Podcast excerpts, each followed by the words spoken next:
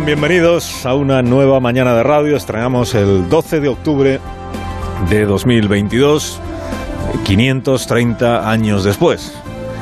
Si este hubiera sido el programa de radio de un 12 de octubre de 1492, y si hubiera habido radio entonces, ya, ya lo sé, lo primero que estaríamos contándoles, porque habríamos conseguido enterarnos, vaya usted a saber por qué conducto, lo primero que tendríamos que contarles es que a las 2 de la madrugada, en algún lugar del Océano Atlántico, un marinero embarcado en la Pinta avistó tierra, confirmando así que es factible navegar hasta las Indias desde España, no yendo hacia el este, sino yendo hacia el oeste.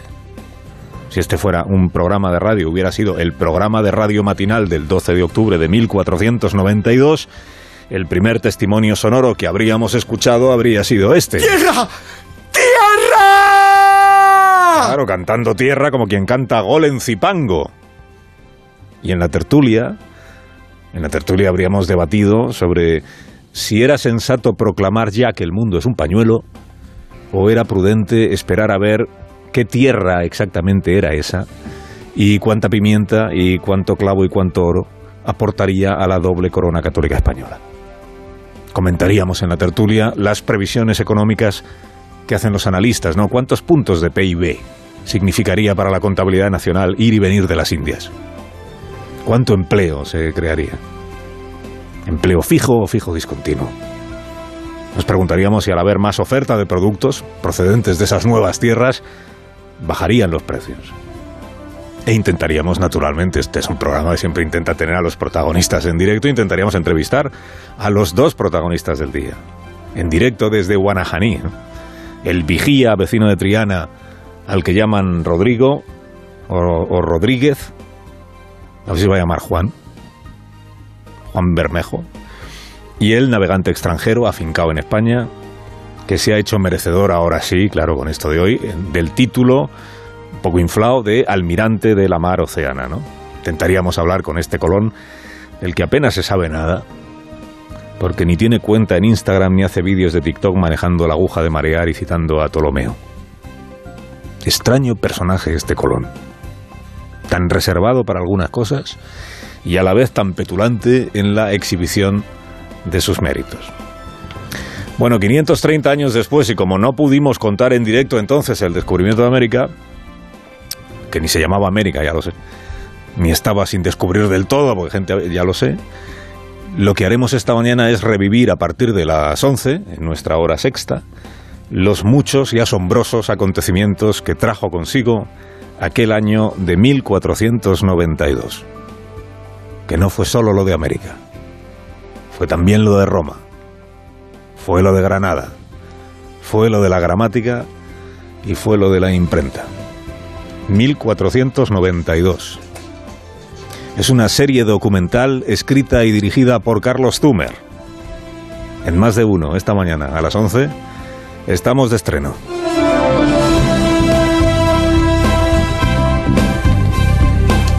A dos meses y medio de la Navidad, el gobierno ha indultado a Abel Caballero. Las luces navideñas se quedan fuera de las restricciones en el consumo eléctrico. No se topa la Navidad. Cada alcalde podrá gastar en luz lo que le parezca más oportuno, a ser posible, sustituyendo toda bombilla antigua por esto de los LEDs, eh, que es el comodín de los ayuntamientos para justificarse a sí mismos, ¿no? Dice, sí, sembramos de luces la ciudad, pero son LEDs. Es un consumo bajísimo, ¿no? Casi, casi, casi inapreciable. En el plan de contingencia, en el plan de contingencia, plan de seguridad energética, como se llama en realidad, que aprobó ayer el Consejo de Ministros, son 150 folios. Hay mucha literatura y hay pocas novedades, porque casi todas las medidas que ahí aparecen son las que ya están hoy en vigor, las que ya se adoptaron en su momento. Las nuevas medidas de las que se habla, de las que habló ayer la vicepresidenta Rivera, están todavía sin rematar del todo. Por ejemplo, esto que vienen reclamando los administradores de comunidades de vecinos, que es tenemos calefacción central, caldera comunitaria, y qué tipo de ayudas el gobierno piensa darnos a nosotros. El gobierno ayer lo que dijo es que va a atender esa petición, pero todavía no concreta cómo. Por ejemplo, la, subvención a más ayudas para colocar eh, paneles solares para el autoconsumo en, casa. ¿no? Claro, muchas de las medidas en realidad no tienen como objetivo reducir el consumo, sino ayudar a pagar lo que consumimos, que no es exactamente lo mismo. Pero bueno, ahí están las medidas y ahí está el plan. La mayoría de estas nuevas medidas, las obligatorias, afectan al sector público, como ya hemos contado, en lo que se refiere a los hogares, a los particulares, que seguramente será lo que a usted más le interese. De momento estamos solo en el terreno de las recomendaciones. Recomendaciones que solo llegarán a convertirse en obligaciones si la cosa se pusiera todavía más fea. Una vez que la Comisión entienda que hay un riesgo real de desabastecimiento serio, pasa a ser obligatorio adoptar una serie de eh, orientaciones y de instrucciones que hemos acordado en el Consejo Europeo. ¿Qué recomendaciones son esas que plantea el Gobierno en este documento aprobado en el día de ayer? Pues eh, algunas son de, conocidas de, y de uso común, quiero decir, recomendaciones, por ejemplo, apagar del todo los electrodomésticos usted lo deja enchufado con el stand-by, pues en realidad está encendido el electrodoméstico. Por ejemplo, pues si hace sol y tiene tendedero, pues se ahorra poner la secadora en el caso de que tenga secadora. Por ejemplo, lo de la temperatura, el termostato del agua caliente. ¿Usted a qué temperatura tiene el, el termostato para el agua caliente sanitario? ¿A qué temperatura? ¿A qué temperatura se ducha usted? Porque el gobierno lo que propone, lo que dice en este documento es entre 30 y 35 grados es más que suficiente algún periódico titula hoy, el gobierno recomienda duchas más frías este, este invierno. Bueno, habrá quien le parezca que es una temperatura adecuada, otros pensarán que es poca, que es mucho. Recomendaciones. Se va a incluir, por ejemplo, en la factura de la luz, se va a incluir la media de consumo de nuestros vecinos. Sin nombres. La media. Le va a decir a usted, ¿usted en qué en qué distrito vive, en qué pueblo vive, cuál es su código postal. Pues la media de, este pueblo, la media de este barrio es esta, para que usted sepa si está consumiendo más que la media, menos que la media. Y luego usted hace lo que le parezca oportuno. Bueno, es conocido que nuestro país es uno de los menos dependientes en Europa del gas y del petróleo de Rusia. Por eso no sufrimos los efectos del corte del suministro ruso que sí padecen otros países.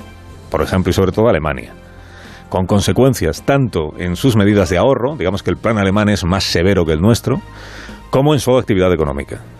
Alemania con Italia es el país europeo con peor pronóstico a juicio del Fondo Monetario Internacional, que para el año 23 prevé recesión en estas dos naciones, naciones del euro, Alemania e Italia, y pérdida de folle económico en todas las demás, también la nuestra, también España, con una estimación que hace el Fondo Monetario Internacional para el año que viene del 1,2% de crecimiento. Claro, un 1,2% de crecimiento se queda muy lejos y muy por debajo del 2,1% que mantiene el gobierno. Es así.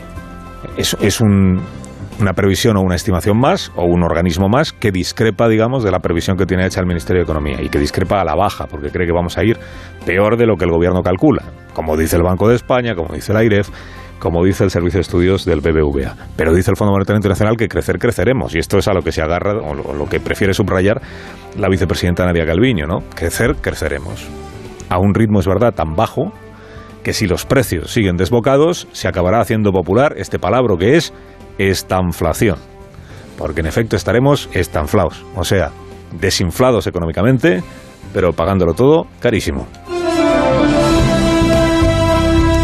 Dos meses y medio de la Navidad, que no se me olvide, aún no se sabe si los vocales del Poder Judicial se comerán el turrón o si para entonces ya habrán sido sustituidos por 20 de refresco, ¿eh? 20 que le releven, y aún cuatro años ya de más en el mandato que tenían.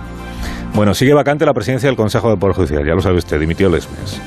En realidad no hay mayor novedad esta mañana en esta historia de la historia interminable del estropicio del Poder Judicial, no hay más novedad, aparte de, esto que les hemos contado, de que los vocales del Consejo y jueces del Supremo están muy enfadados con el gobierno porque no les han invitado al desfile militar de esta mañana. Digo, no hay más novedad que en lo que hace a la negociación esta que tienen ahora como una, con muy buena voluntad, ahora sí que sí, ahora en serio, no sé, el gobierno y el PP. Eh, novedad, la confirmación por parte de Núñez Feijó de que ya no condiciona la elección de nuevos vocales, la renovación del actual Consejo, a que a la vez empiece a tramitarse en el Congreso una reforma legal para cambiar la manera de elegir en el futuro a los vocales. El Partido Popular ha cedido en algo fundamental, y es que nosotros no pedimos una nueva ley como requisito previo para renovar el Consejo actual, sino que aceptamos que esa ley la pospongamos para los próximos meses. La pospongamos. Esto traducido significa que el PP condiciona la renovación a que el PSOE acepte tramitar una ley orgánica que modifique la manera de elegir los vocales, pero no ahora, no necesariamente ahora.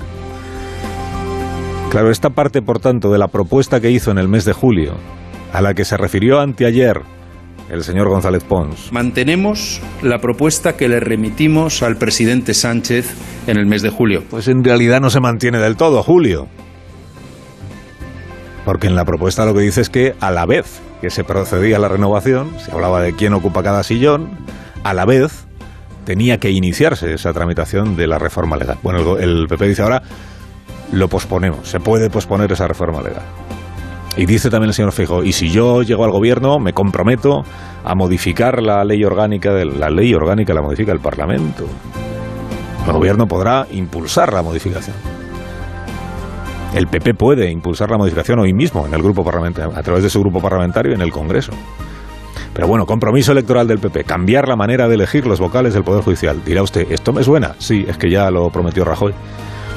Y luego gobernó con mayoría absoluta y ni cambio ni nada. Alguna modificación hizo, pero no en lo sustancial. Bueno, esto lo contó ayer Núñez Feijóo en un desayuno informativo organizado por el diario El Mundo. Claro, ahora nos falta saber qué otras cosas de las que el gobierno y el PP mantienen en público o mantenían en público han dejado ya en realidad de mantenerlas en privado. Carlos Alsina en Onda Cero.